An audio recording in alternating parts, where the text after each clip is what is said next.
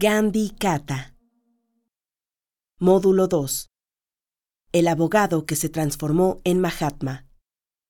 Segunda parte. La transformación de la vida también significaba la transformación en la práctica. Gandhi empezó como un abogado y su principal valor en la vida era la verdad. Creía que no podía haber un código de conducta en la familia y otro en el mercado. Tenemos que ser fieles, honestos y verdaderos en la familia. Pero cuando vamos al mercado, uno tiende a pensar que la otra persona va a querer engañarnos, y uno tratará de no ser engañado por él o ella, y entonces podremos incluso tratar de engañar a los demás. Entonces encontramos que hay valores dobles con dos caras. Y Gandhi decidió que si quería practicar un solo código, debería fundamentarse en la verdad. Si alguien acudía como cliente a Gandhi y quería que él se encargara de sus asuntos, le decía, primero debo hacer un examen del caso, y después de ello decidiré si lo atiendo o no. Así primero realizaba un análisis de aquella persona, y sólo cuando estaba convencido de que el caso estaba fundamentado en la verdad, aceptaba llevar el caso y acudir al litigio ante los tribunales. Cuando se presentaron algunos incidentes en los procesos que seguía el litigio ante los tribunales, Gandhi averiguaba que la persona que le había contratado lo había engañado. Entonces, mientras se llevaba a cabo el juicio, él inmediatamente se paraba y decía ante el juez, Me disculpo y ausento del cargo. Lo siento, pero no quiero continuar. Este caso no es para mí. Regresaba entonces los honorarios al cliente o las promesas de pago, diciendo, Yo no puedo litigar en un caso que está basado en la mentira. E inmediatamente dejaba la corte. Esto sucedió más de una vez. Después hubieron dos casos en donde el abogado de la contraparte trató de hacerle un contrainterrogatorio a Gandhi, y el juez intervino diciendo, Parece por sus argumentos que está tratando de probar que Gandhi está mintiendo. Si usted está tratando de probarlo, su esfuerzo será en vano. Nadie va a creerle.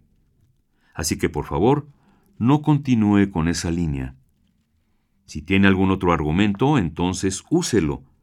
No trate de probar que Gandhi es mentiroso. Ese era el crédito que tenía como abogado, no como Mahatma. El crédito era tal que hasta el juez decía, si quieres probar que es un mentiroso, nadie te va a creer. Entonces vino el otro cambio.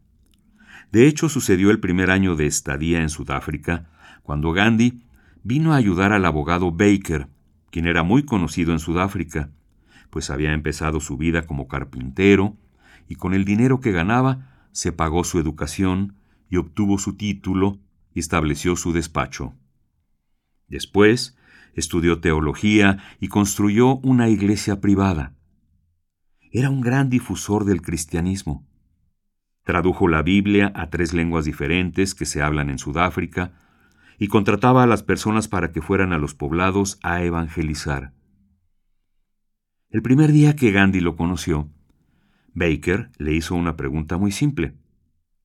¿Está interesado en la religión? Y le respondió, Sí, estoy interesado, pero no puedo hablar mucho al respecto. Esa era la clase de personas que Baker quería, ya que si estaban interesados en religión, pero sin saber mucho al respecto, él podía enseñarles. Así que dijo, Esta es una buena persona, y le invitó para que lo acompañara al día siguiente a la iglesia. Gandhi dijo, ¿Por qué no? Desde luego lo acompañaré. Esa mañana en la iglesia, Gandhi escuchó un tipo de rezo que nunca había escuchado. Se estaban haciendo lecturas de la Biblia, como es costumbre, y luego Baker dijo, Hoy tengo una oración especial para ofrecer. Una que rezaba, Oh Señor, nos acompaña hoy un invitado y queremos pedirte que por favor le des la paz de la mente que tenemos en nuestros corazones y el gozo de nuestros corazones. Con esto quería decir, tenemos esta paz y alegría a raíz de la práctica de nuestra religión, nuestro cristianismo, y esto tenía que ser ofrecido también a Gandhi. Gandhi había visitado otros templos y había escuchado las oraciones de los musulmanes, pero no sabía que alguien podía rezar por el bien de otra persona. Eso le resultó nuevo. Baker incluso lo llevó a la Convención Nacional de una de las ramas del cristianismo. En sus escritos, Gandhi comentó, Hay muchas discusiones acerca de la teoría que no me han impresionado pero lo estuve mucho con los salmos, la devoción y los pequeños rezos. Incluso algunos de estos se llevaron a los ashrams y son todavía parte del programa de oraciones de Gandhi. Quedó muy impresionado por una de las oraciones cristianas. When I the wondrous cross on which the presence of glory died. My riches gains I count as loss. Cada vez que Gandhi hacía ayuno, cantaba el Vaishnav Yanto, el canto que escuchamos ayer como canción inicial. Y la segunda canción era When I Survey the Wondrous Cross, cuando contemplo la maravillosa cruz. Él estaba tan impresionado que siempre la cantaba. Había muchos colegas de Baker que estaban impacientes. Uno de ellos, el señor Coates, quería convertir a Gandhi al cristianismo lo antes posible, y empezó dándole libros. El primer año le dio 80 libros sobre el cristianismo, y no solo se los dio, sino que hacía todo su esfuerzo para que Gandhi los leyese todos. Incluso le preguntaba acerca de ellos para verificar si había leído o no. También se realizaron esfuerzos para convertir a Gandhi al islamismo. Gandhi estaba preocupado y confundido. Él escribió seis cartas a personas a quienes respetaba. Creo que la mayoría fueron escritas en la India. No sabemos qué pasó con cinco de ellas porque no hay un registro, pero una de esas personas a quien Gandhi le escribió contestó a todas las cartas de Gandhi y tuvieron un intercambio epistolar y las respuestas están bien conservadas. Y de ahí averiguamos que Gandhi había hecho preguntas sobre las diferentes religiones a personas distintas. En una carta le escribió, Yo escribí a seis personas, pero usted es el único que me ha contestado. En una de esas cartas había 29 preguntas, y este señor las contestó una por una. Así es que en la mente de Gandhi había mucha actividad sobre la religión. Esa fue una de las grandes transformaciones que tuvo lugar. Sin adentrarme en los detalles, llegué a las conclusiones a las que él llegó. Una de las conclusiones fue, lo que veo es que la mejor parte y los valores que persiguen todas las religiones son prácticamente iguales. Hay diferentes palabras para definirlos, pero tienen los mismos valores. Así, todas las religiones tienen algo en común, y todas ellas rezan al mismo Dios. Por otra parte, y parece algo negativo, ninguna religión está completa, ya que todas ellas empiezan con los seres humanos, y los seres humanos somos de una forma u otra incompletos.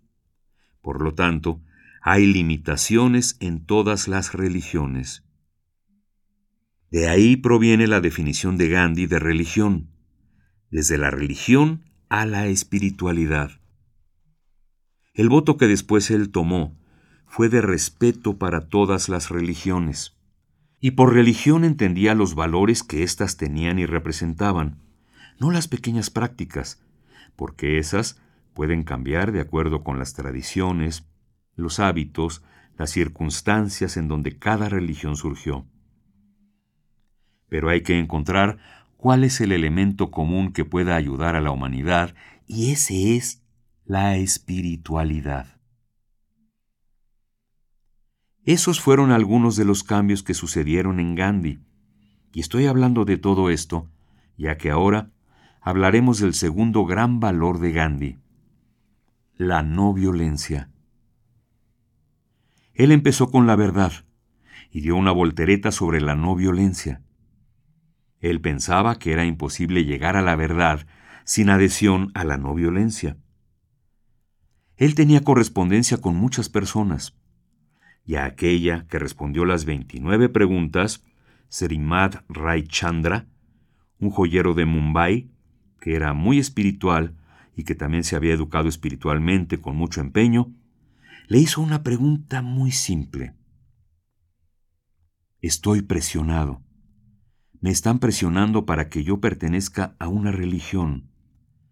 Yo no sé mucho acerca de eso, y me gustaría saber su opinión. Este hombre era Jain, no era hindú. La respuesta acerca de otras religiones, siendo Jain, habría podido ser muy fácil. Jainismo es la mejor religión. ¿Por qué no vas a leer sobre ella? Pero la respuesta que dio a Gandhi fue que cada hombre o mujer, cada niño, de hecho, tiene que decidir qué religión quiere asumir. Ese fue el primer enunciado en su respuesta. Nadie más puede aconsejar a alguien acerca de practicar una u otra religión. Así incluso cuando usted me está preguntando, no puedo aconsejarle cuál escoger. Usted tiene que decidir cuál es la religión que le parece mejor. Y eso a mí no me preocupa.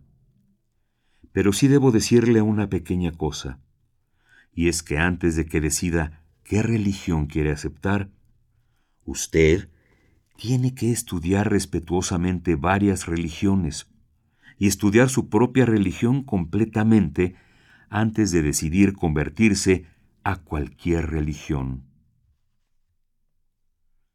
Gandhi apreció el consejo y dijo, Si alguien quiere estudiar alguna religión con la cual no se nació, la única forma de hacerlo es intentar estudiar con el respeto de los hombres o las mujeres que nacieron en esa religión.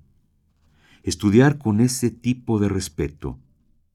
No se puede estudiar una religión solo criticando, oh, ahí hay algo malo, oh, tiene estas o aquellas limitaciones. No se obtendrá nada bueno de ello. Pero si alguien es devoto del Islam y un hindú quiere estudiar acerca de él, primero tendrá que tratar de estudiar desde la mente del devoto musulmán. Así fue como Gandhi tomó el voto de respeto a todas las religiones. Ahora llegamos a la palabra satyagraha, que es una expresión social y política de Gandhi que hace referencia a la práctica o principio de la no violencia. Satyagraha se traduce o proviene de dos palabras, Satya, que quiere decir verdad, y Graha, que es firmeza, tomar o adherir. Así, significa tomar o adherirse a la verdad. Ese es el significado literal de satyagraha, pero también puede significar una acción directa como trabajar en contra de la injusticia. Y una de las primeras cosas que debemos entender es que Gandhi tomó acción directa solo después de que todos sus esfuerzos basados en medios constitucionales fallaron. Hizo trámites, llenó solicitudes, tuvo conversaciones de viva voz con los diferentes legisladores y miembros de partidos y del Parlamento. Escribió artículos en periódicos. Utilizó todos los medios y propaganda posibles. Todos los esfuerzos siempre parecían chocar contra una pared, porque nada se movía, ya que a través de los medios constitucionales no se lograba nada. Entonces Gandhi pensaba que tenía que encontrar otro medio para llegar a la verdad, en este caso, representada como la justicia. la verdad representada como justicia en la sociedad, en la política, en otros aspectos de la vida. Justicia. Después de tres o cuatro años de esfuerzo, y al no haber obtenido nada, se dio la acción directa. En 1906 hubo una reunión muy grande en lo que se llamaba el Teatro Imperio. Ahí se tomó la primera resolución de acción directa en contra de la ley que iba en contra de los indios que vivían en Sudáfrica. Y mientras se realizaba la reunión, uno de los asistentes, un comerciante musulmán, se puso de pie y habló a favor de la resolución, y dijo que juraba, a nombre de Dios, que resistiría a esta ley hasta la muerte. La persona que lo dijo lo expresó tal vez de forma oratoria, pero a Gandhi lo impresionó y dijo, Si tú haces un juramento en nombre de Dios, entonces es mucho más serio que solo apoyar una campaña tenemos que tomarlo como un principio de vida y tenemos que adherirnos a él. Como un hombre espiritual, toma la religión muy seriamente. A partir de esa fecha, en todas las campañas encabezadas por Gandhi, tanto en Sudáfrica como en India, y Gandhi hizo muchas campañas, en cada una de ellas empezaba haciendo un juramento o voto diciendo que Dios era su testigo. Esa era la forma en que él lo expresaba. Para él, Satyagraha no era nada más un método. Para él, la no violencia no era solo una técnica para el cambio. Para él, se convirtió en una forma de vida, en un principio. Esa era la gran distinción, y debemos tener muy clara la diferencia. La técnica puede ser buena, pero es algo que puede cambiar en cualquier momento. La podemos usar hasta el momento en que nos sea útil y después desecharla. Pero la verdad es algo que no puede desecharse. Y la no violencia no puede descartarse cuando no encontramos una utilidad o éxito. Y ese fue el momento cuando Gandhi dijo, no es la no violencia la que no alcanza el éxito. Soy yo quien no lo alcanzó. Si se ha fracasado, se debe buscar en uno mismo dónde está la razón del fracaso, no en el principio de la no violencia. Esa era la gran diferencia que surgió desde las primeras etapas. Se efectuaron tres satyagraha en Sudáfrica. Tal vez después haga referencia a ellos, pero empezaré hablando de algunos de los principios que Gandhi inició. Y si alguno de ustedes está interesado en leer los escritos básicos de Gandhi, debe revisar la autobiografía de Gandhi y otro libro llamado Satyagraha en Sudáfrica. Ahí se encuentra la historia del Satyagraha y se pueden encontrar casi todos sus fundamentos. Gandhi había escrito cartas a diferentes editores de periódicos en Sudáfrica, unos cientos de cartas, y de hecho, ni una sola de ellas fue rechazada, todas ellas fueron publicadas. Algunos de los editores se opusieron y escribieron en contra de ellas, pero solo después de que ya habían sido publicadas. No se podían negar a hacerlo, pues estaban escritas en tan buen estilo que no podían decir, no, no publicamos esta clase de cartas en nuestro periódico. Tenían que hacerlo. Gandhi pensó que si bien algunos de ellos podían estar en contra, no bastaba escribir cartas a los editores. Así que comenzó a imprimir su propia revista llamada Indian Opinion, con contenidos en inglés, gujarati, urdu y tamil cuatro idiomas en este tiempo, pero a veces no encontraba editores conocedores de urdu y tamil, por lo que continuó publicando solo en gujarati e inglés. Esta publicación siguió aun cuando Gandhi dejó el país, e incluso tras su muerte. Todas las semanas, en esta revista, él comunicaba sus ideas sobre Satyagraha, Su estilo era sencillo. Su uso del lenguaje era fácil de entender. Pero el contenido de sus escritos era de contenido profundo. Estilo sencillo, lenguaje fácil y profundos pensamientos eran las tres características de los escritos de Gandhi desde cuando empezó escribiendo artículos en el Indian Opinion. Él vivió entre comerciantes de la India que no contaban con muy buena educación, así que tenía que escribir en un lenguaje sencillo. Gandhi estaba tratando de convencer a las personas sobre una nueva idea, una idea original que tenía que ser explicada en un estilo muy simple. La idea era profunda en su corazón. Llegó después de años de contemplación. Así que el contenido tenía que ser profundo y expresar todo esto. En las primeras semanas, Gandhi escribió tres significados para la palabra satyagraha. Estos eran Satyagraha es la fuerza de la verdad. Satyagraha es la fuerza del amor. Satyagraha es la fuerza del alma. Utilizaba los tres. Fuerza de la verdad, fuerza del amor, fuerza del alma. En estos tres sinónimos encontrarán que la palabra fuerza se repite como en la canción que escuchamos al inicio. Ahimsa Bari Shaktihe no violencia es la fuerza. No es solamente algo muy suave, aunque hay algo de delicado, al mismo tiempo lleva fuerza.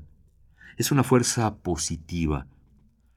No solo habla de no causar daño a otros, la fuerza que se fundamenta en la verdad, en la justicia, en el principio de equidad, en el principio de no discriminación entre los seres humanos, entre hombres y mujeres, entre las diferentes castas. Todas estas cosas que mencioné tienen en común que implican el uso de la verdad. Entonces, la verdad es no discriminación entre castas. La verdad es justicia ante la injusticia. La verdad significa igualdad en la sociedad, o me gustaría decir igualdad en las oportunidades y libertad en la sociedad. Ese fue el primer significado que se dio a Satyagraha.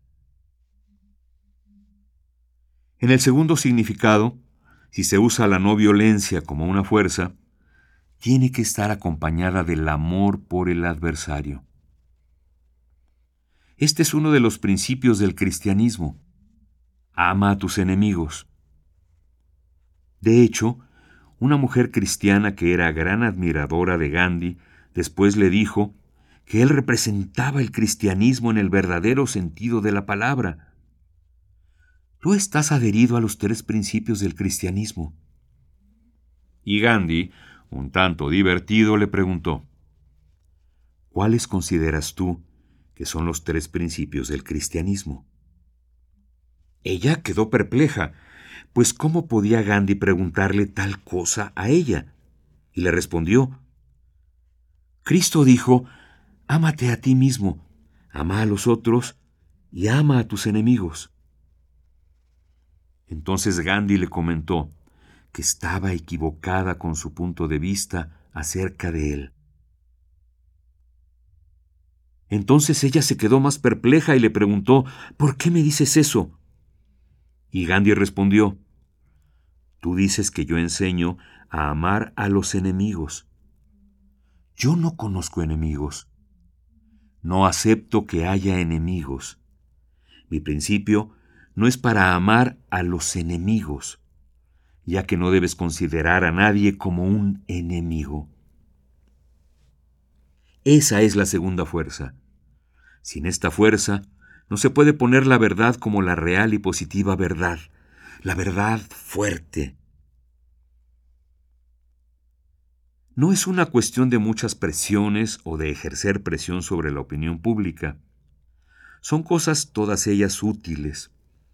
Pero la fuerza real proviene de la persona que practica el satyagraha y de la relación que un satyagrahi puede establecer con su adversario.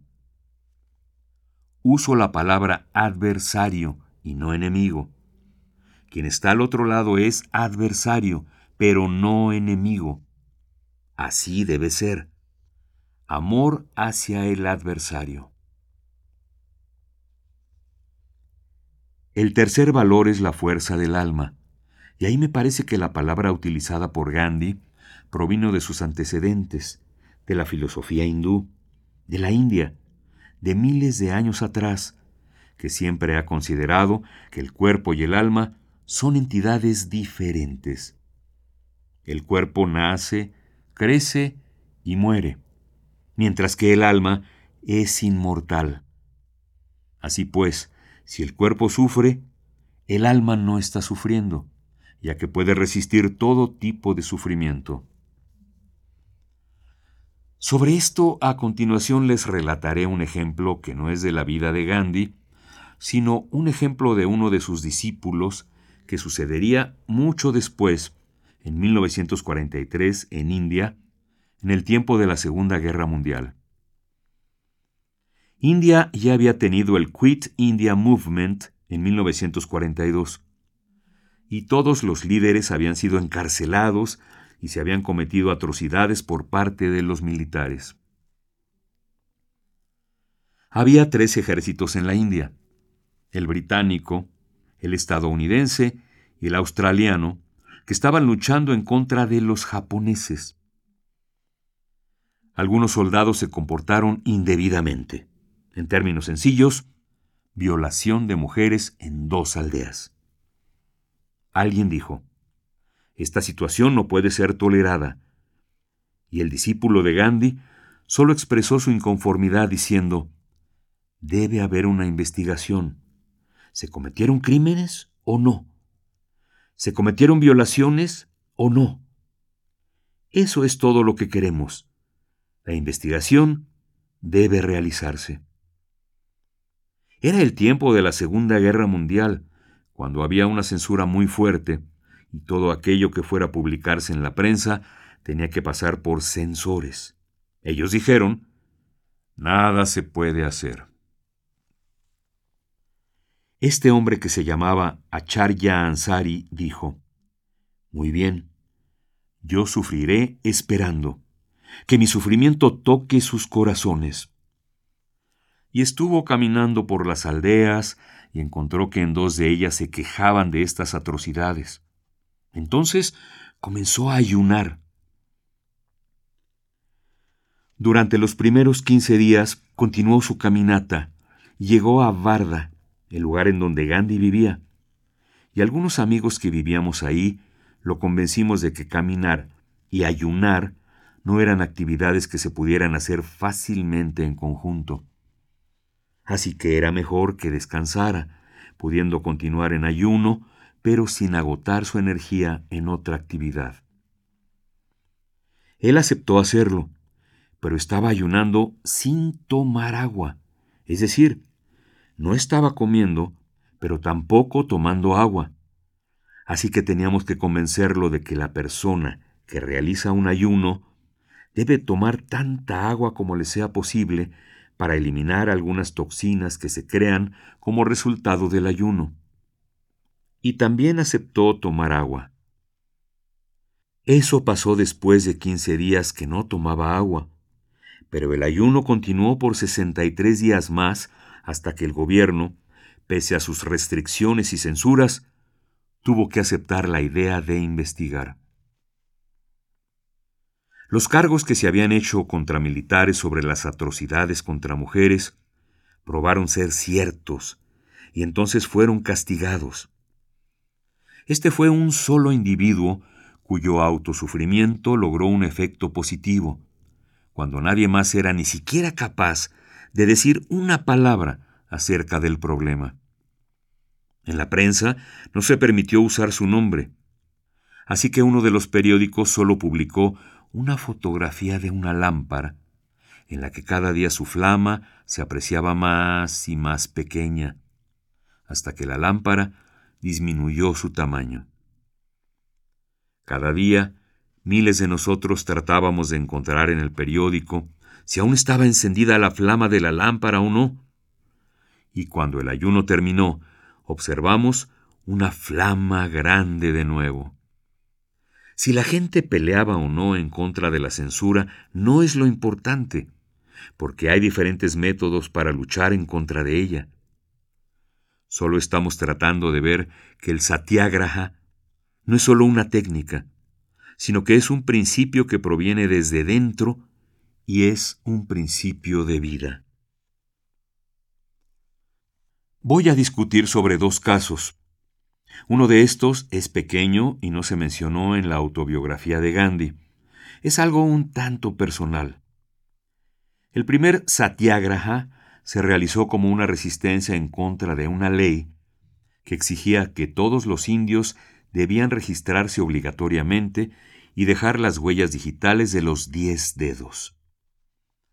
En esta resistencia de la comunidad india, algunos fueron encarcelados. Mientras Gandhi se resistía a esta ley, Gandhi dijo, Estamos resistiendo en contra del carácter obligatorio de todo esto. Si lo haces voluntario, estamos listos a decir, somos indios. Aquellos que han llegado a Sudáfrica es porque quieren vivir allí. Aceptamos que la entrada ilegal en el sur de África no sea tolerada por el gobierno, pero cuando ustedes dicen que cualquier policía en la calle que vea a una persona de la India puede decirle, muéstreme su certificado, y si acaso no se tuviera éste en el bolsillo, entonces seríamos puestos en la cárcel.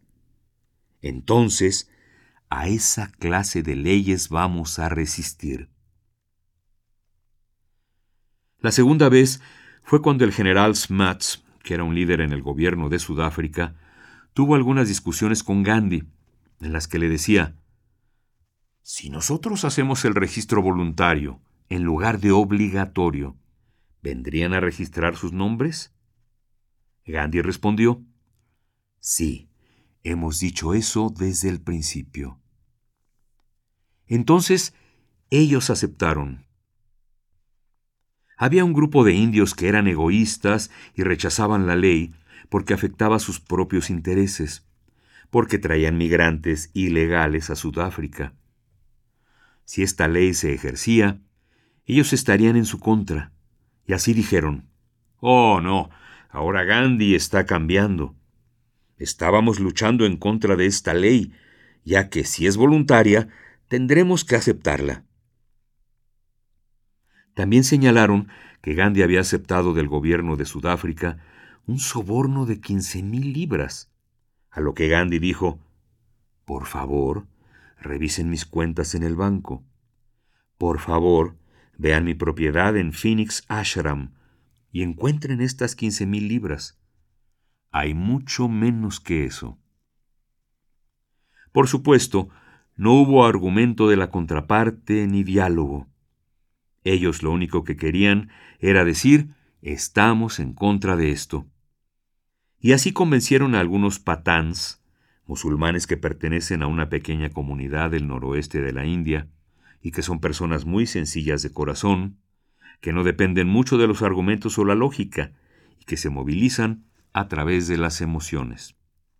Estas personas dijeron, Bueno, Gandhi hace unos meses dijo, tenemos que luchar en contra de esta ley, y ahora él mismo viene a decirnos que debemos firmar en la oficina de registro.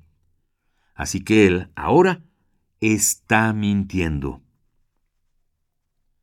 Uno de ellos, que se llamaba Miralam, había sido cliente de Gandhi en algún momento, y pensó que ahora Gandhi estaba siguiendo el camino equivocado. Gandhi había hecho todo en forma pública. Así, un día avisó en qué fecha asistiría a la oficina de registro para firmar y asentar sus huellas digitales, porque como el mismo Gandhi afirmó, hemos aceptado que si realizábamos el proceso en forma voluntaria, entonces el gobierno desecharía la ley. Cuando iba de camino, un grupo de seis patáns lo encontró, y Miralam, que estaba ahí, le preguntó a Gandhi, ¿A dónde vas? Él podía haber dicho, voy a tal calle o voy en aquella dirección o cualquier otra respuesta, pero dijo, voy de camino a la oficina de registro para firmar y asentar mis huellas digitales. Esa fue la respuesta que dio. Miralam había advertido que cualquiera que firmara el registro, e incluso aquella que fuera la primera persona en firmar el registro, la mataría. Y Gandhi lo sabía.